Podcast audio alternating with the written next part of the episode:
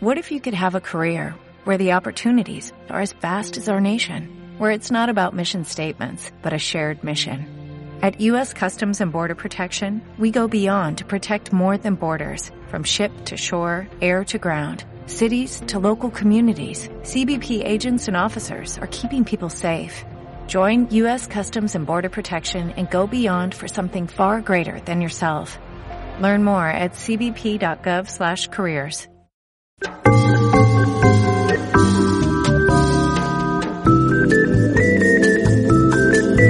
Estimados señores espectadores, espectadoras y espectadoros, hacemos una breve pausa en las emisiones para informarles que Raúl, un murciano encabronao, tiene nuevo canal de YouTube. En concreto, Entren en YouTube y sintonicen su celular o cerebro electrónico para buscar por, abro comillas, cosicas de Raúl, cierro comillas. Ah, creo que no lo hemos mencionado.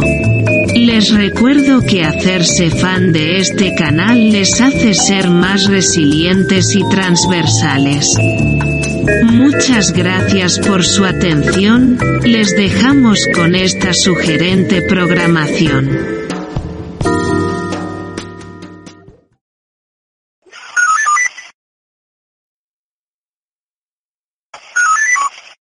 Ayuntamiento de Totana, eh,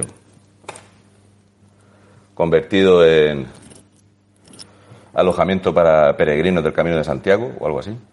Y tenemos un serio problema que afecta a muchísimas familias. De hecho, de forma directa o indirecta se puede meter en más de 360 personas en los momentos de recolección de fruta y, y de trabajar, viviendas, etcétera.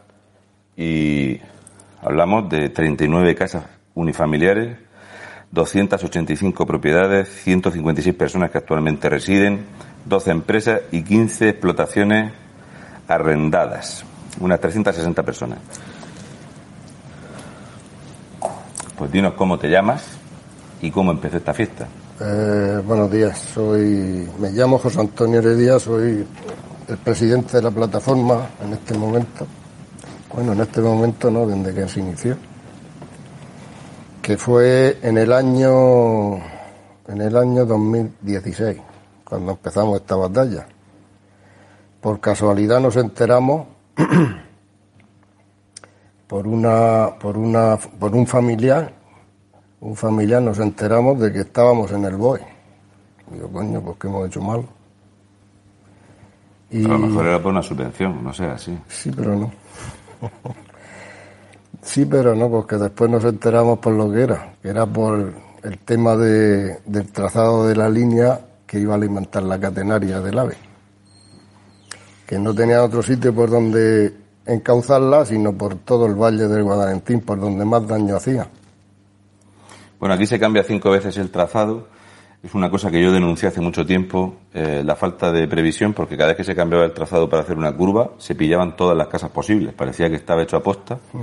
Las expropiaciones, de hecho, ya tenemos una, una estación construida y abandonada del AVE, lo cual mola mucho, ha costado más de 7 millones de euros en Murcia, y dicen que ya se usará de museo o algo, eso ya está hecho y, no se puede quitar. Entonces empezamos a hablar de cifras y de gente afectada, de expropiaciones y todo esto, y para poner a la gente en situación, este es el plano, luego os pondré unas fotos para que veáis por dónde va la línea, la línea roja. Y entonces todos estos puntitos amarillos, que no son luciérnagas, son propiedades y familias afectadas por el paso de la línea. Y vosotros, en algún momento de locura, decidisteis contactar con una persona inexperta a la hora de hacer proyectos para hacer este trazado y alimentar. Un tercio más barato, eficiente, no hay ningún punto amarillo en el trazado, solamente dos de los otros 300. Y esto es el vicedecano de Ingeniería de Murcia. Correcto. Un proyecto que habéis tenido que costear vosotros, que lo único que habéis escuchado del ayuntamiento, las corporaciones locales y sobre todo de la comunidad autónoma es estamos con vosotros. Es lo que hasta ahora lo que lo que nos han hecho. tanto en la comunidad autónoma, la delegación del gobierno y los viajes que hemos echado ahí, que han sido varios. De la delegación del gobierno, así en petit comité, ya te digo que no esperes nada. Este señor no va a movilizar nada. Porque esto, como tú comprenderás, es un proyecto que viene de Madrid. El delegado del gobierno lo pone Madrid. Él no va a toser nunca para arriba. ¿El defensor del pueblo lo habéis tanteado? Sí. ¿Y qué tal el señor? Se le mandó, se le mandó un escrito con el problema y nos dijo que nos contestaría. Y nos contestaron hará cosa de un mes y medio, aproximadamente me dijo el secretario de la plataforma, que, me, hubiese gustado que hubiera estado aquí, para explicar algunos temas técnicos también. Pero bueno, mm, ya que no está, el, la, la no nos han, no nos han dicho nada. O sea, la respuesta ha sido que lo están mirando, que lo estudian, sí, que, les parece incorrecto, correcto. Que vale, que lo van a estudiar, lo van a estudiar a ver, a ver el problema cuál es. Bien, de delegación del gobierno no hay respuesta, del gobierno autonómico no hay respuesta. Eh, solamente se ha hecho una pregunta en el Senado al respecto y no ha surtido efecto pero ya han venido a tomar medidas en las fincas y en las propiedades.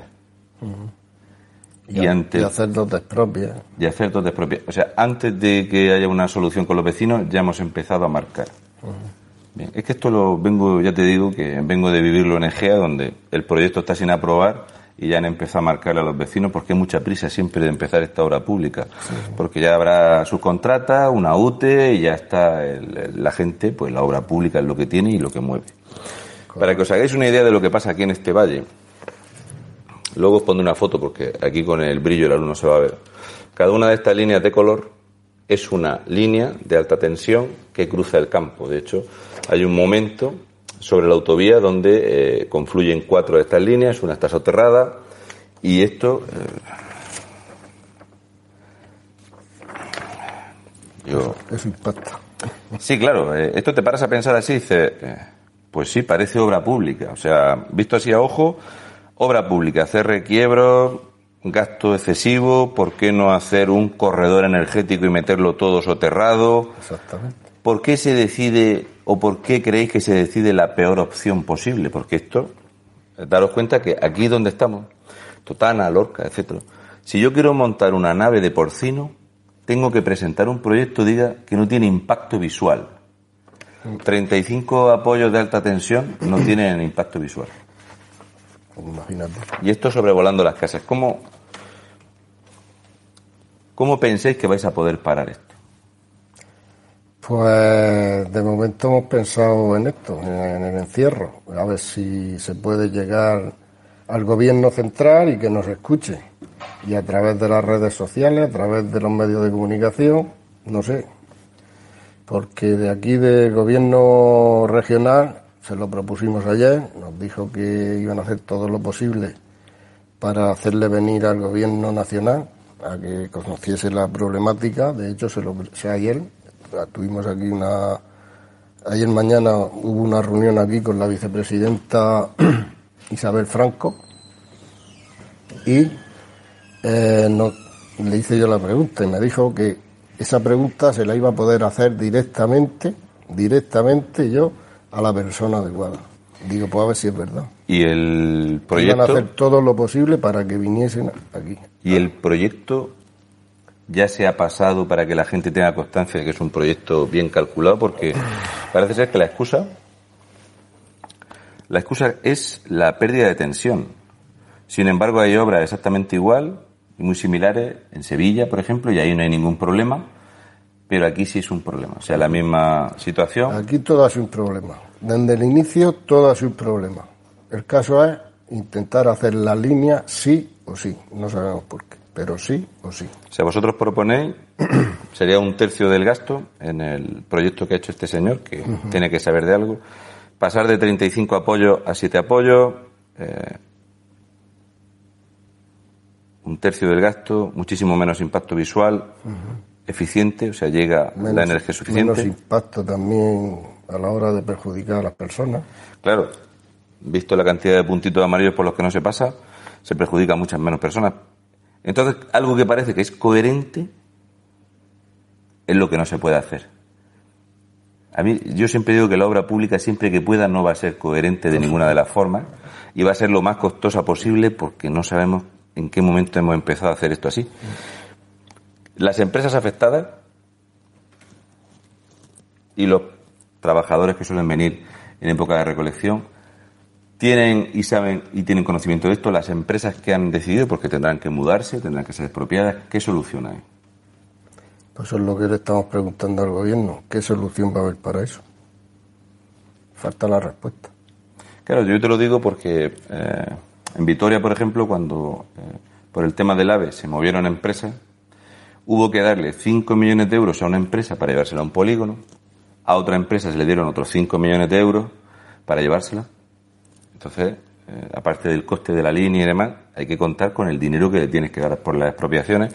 Entonces, una obra para llevar eh, electricidad que también se complica con la llegada de, de estos eh, nuevos parques solares que hay, estos huertos solares, porque además también hay otra línea paralizada de otro campo solar que también tiene que cruzar por aquí. Solar sí, de, sí. Campo solar de Lorca, que también viene a parar al Valle de Guadalentín, pegadico a esta.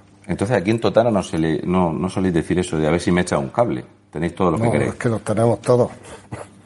Aquí los tenemos todos, ya no para qué queremos más. ¿Por qué?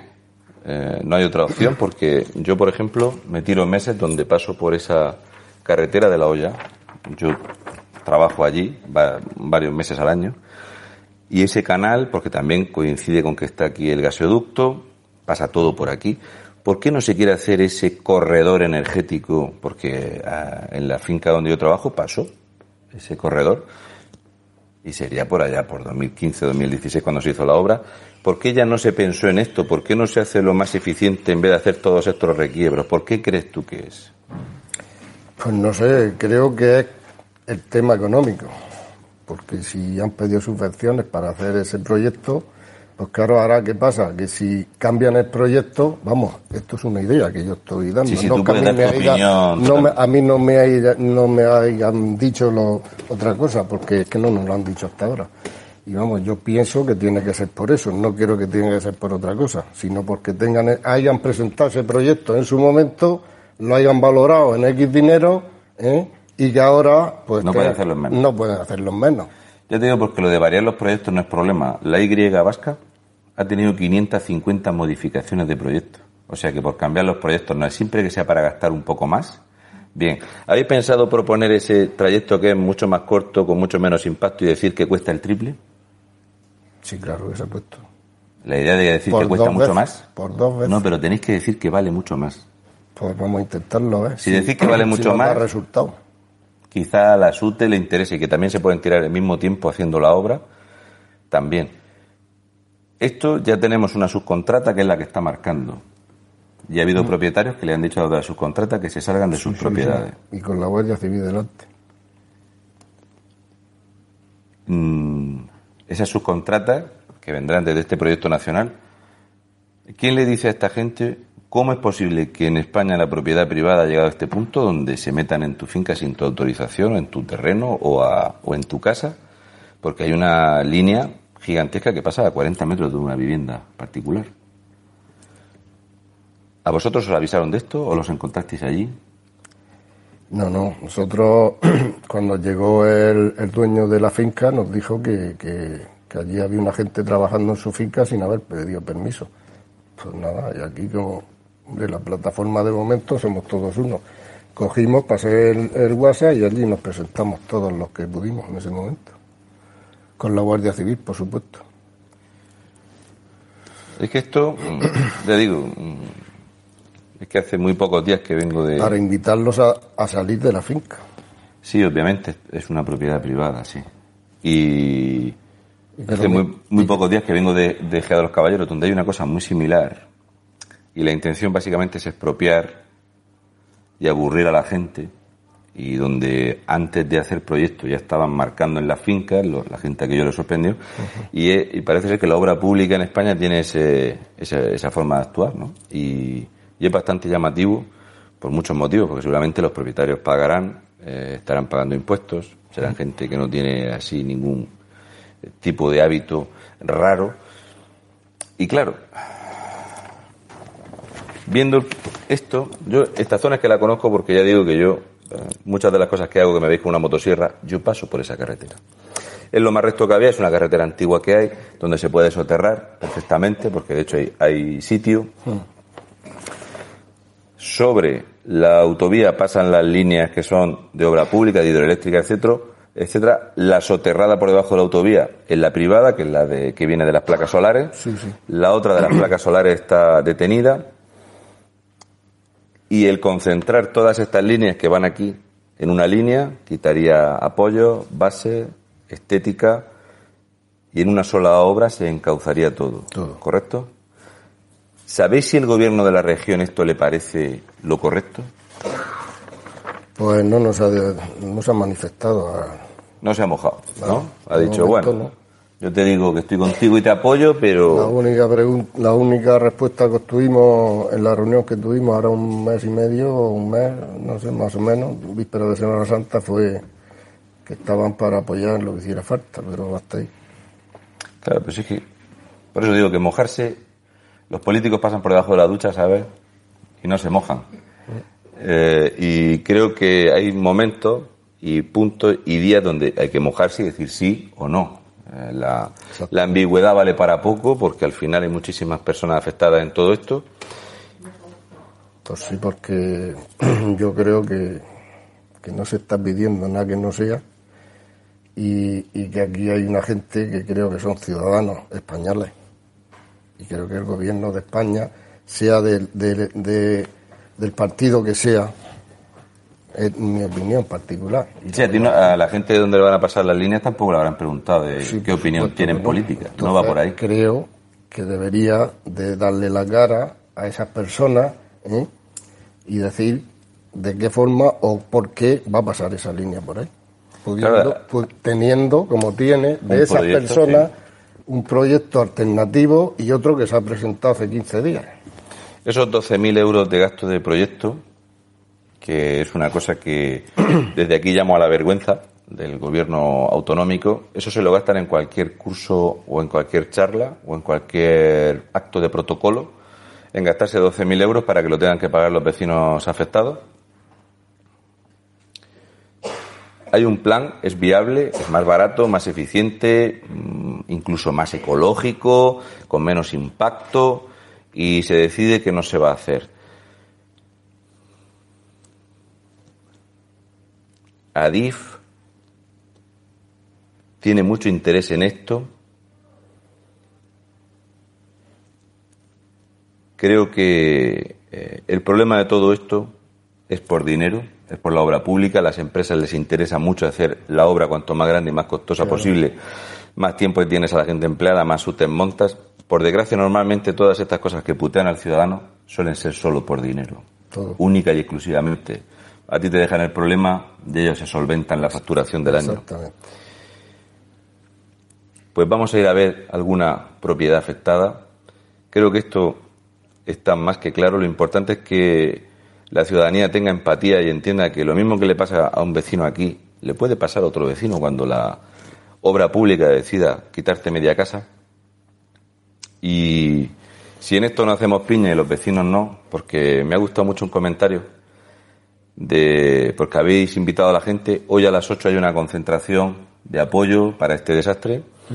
Y entonces cuando tú le dices a una señora, tome, ¿quiere usted venir a una concentración? Te dicen, no, coño, a ver si lo van a echar por lo mío. Exactamente. Qué miedo le hemos tomado ¿eh? a la obra pública, no, coño, que me expropian a mí. Tenemos un miedo enorme en el cuerpo. Por, por no hacer las cosas bien. Estamos. Porque parece ser que hacer las cosas bien nos da miedo. No, si lo que nos tiene que dar miedo es que nos hagan las cosas mal hechas. Hacer las cosas bien da miedo. Y si no me pisa a mí el pie, no me meto. No me meto. Es un gran problema que tenemos aquí y por eso tenemos tanta problemática como tenemos con muchos temas, por desgracia, porque la gente no tiene empatía. Si no te pasa a ti por la puerta de la casa, no te preocupa. Pues esto vamos a intentar hacer eh, el ruido que se pueda. Eh, creo que el plan es coherente. Luego os pondré los mapas para que lo veáis, porque creo que es más que evidente. De hecho, además que hay un ejemplo exactamente igual, que no tiene ningún problema de caída de tensión. Me parece una excusa barata, barata, barata. Barata, barata, muy barata. Y... y que parece mentira que la estén dando personas que son tan especiales, tan especialistas en estos temas.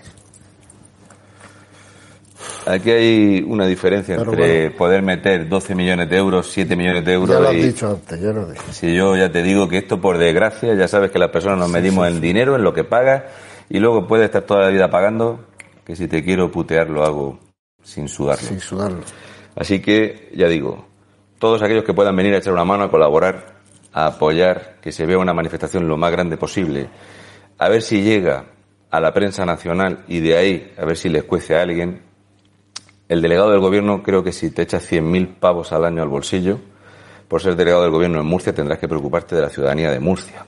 Es muy importante esto. Puedes venir en el coche oficial y con la escolta. No vas a tener ningún problema. Pero apoya a la gente de Murcia. Y el defensor del pueblo, al igual que presta atención si un ayuntamiento no pone al día la documentación de una pedanía y contestas específicamente incluso haciendo referencia al articulado de la región que se saltan, a esta gente le puedes contestar también porque tienen un proyecto hecho por una persona que tiene conocimientos de ello. Y creo que no están pidiendo ninguna locura y ningún disparate. Correcto. ¿Correcto? Así que vamos a ir, voy a sacaros un, lo grabaré, vamos a sacar alguna finca afectada para que veáis por dónde va y luego vamos a poner unas imágenes para que la gente lo vea, lo compartiremos en, en las redes para que la gente vea por dónde va y la cantidad de vecinos, porque esto lo charlas, pero cuando te van a quitar tu casa, ¿qué vale la casa de uno? Porque esto es una cosa que pasó en La Palma. Ayer me estuvieron escribiendo gente de La Palma que todavía siguen esperando una caseta de madera. Ya se ha pasado de moda. Y cuando vosotros paséis de moda.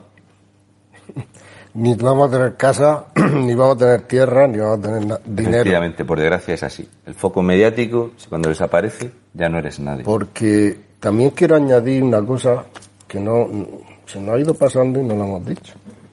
En la última reunión me dijo el técnico que fue en representación de la plataforma, yo no pude ir porque según el delegado del gobierno eh, no podía nada que tres o cuatro personas.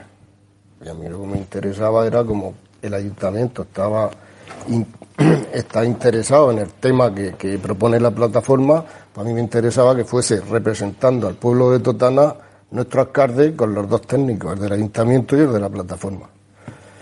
Y ya cuando terminó la reunión, pues me dice, me dijo el técnico, me llamó por teléfono diciéndome lo desesperados que venían para acá, después de la lucha que tuvieron allí durante dos horas, de que eh, le, le dijeron, encima todo un poquito de así de amenaza, y decirle a los ciudadanos que se pongan pronto al loro porque si no, no van a cobrar. O van a cobrar menos. El delegado del gobierno. Eso le dijeron los técnicos de ADI o, el subdirector de ADI que estaba en esa, en esa reunión ¿eh? al, a la representación de aquí de Totana. Que aceptes pronto la oferta, vaya a ser que luego no la cobre igual o con tiempo. O, sí, ya sabes que del aeropuerto tenemos gente que no ha cobrado la expropiación. Pues esa fue la amenaza. Creo que... Que sepáis que para ser consejero de Adif puedes ser portero de un puticlub. ¿Verdad, Coldo? ¿A que sabes de lo que te estoy hablando? Que cobras 65.000 euros y eres portero de un puticlub y eres consejero de Adif. O sea que imagínate, esto es, es verdad, esto es verídico. Este señor eh, Coldo eh, era portero del puticlub Rosalex. Un saludo de tus clientes. Me ha gustado esa parte, me ha gustado bastante.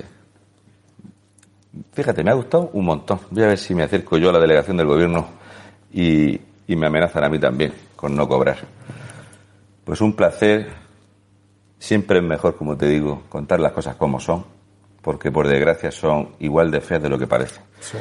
Vamos a ir a grabar un poquito del tema este para que veáis la gente afectada y cómo se trata la ciudadanía, que lo que hace es trabajar, pagar y ser gente coherente. Así que un saludo, muchas gracias caballero.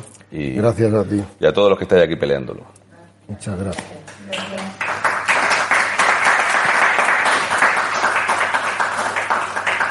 Bueno, ¿qué le ha parecido la cosa?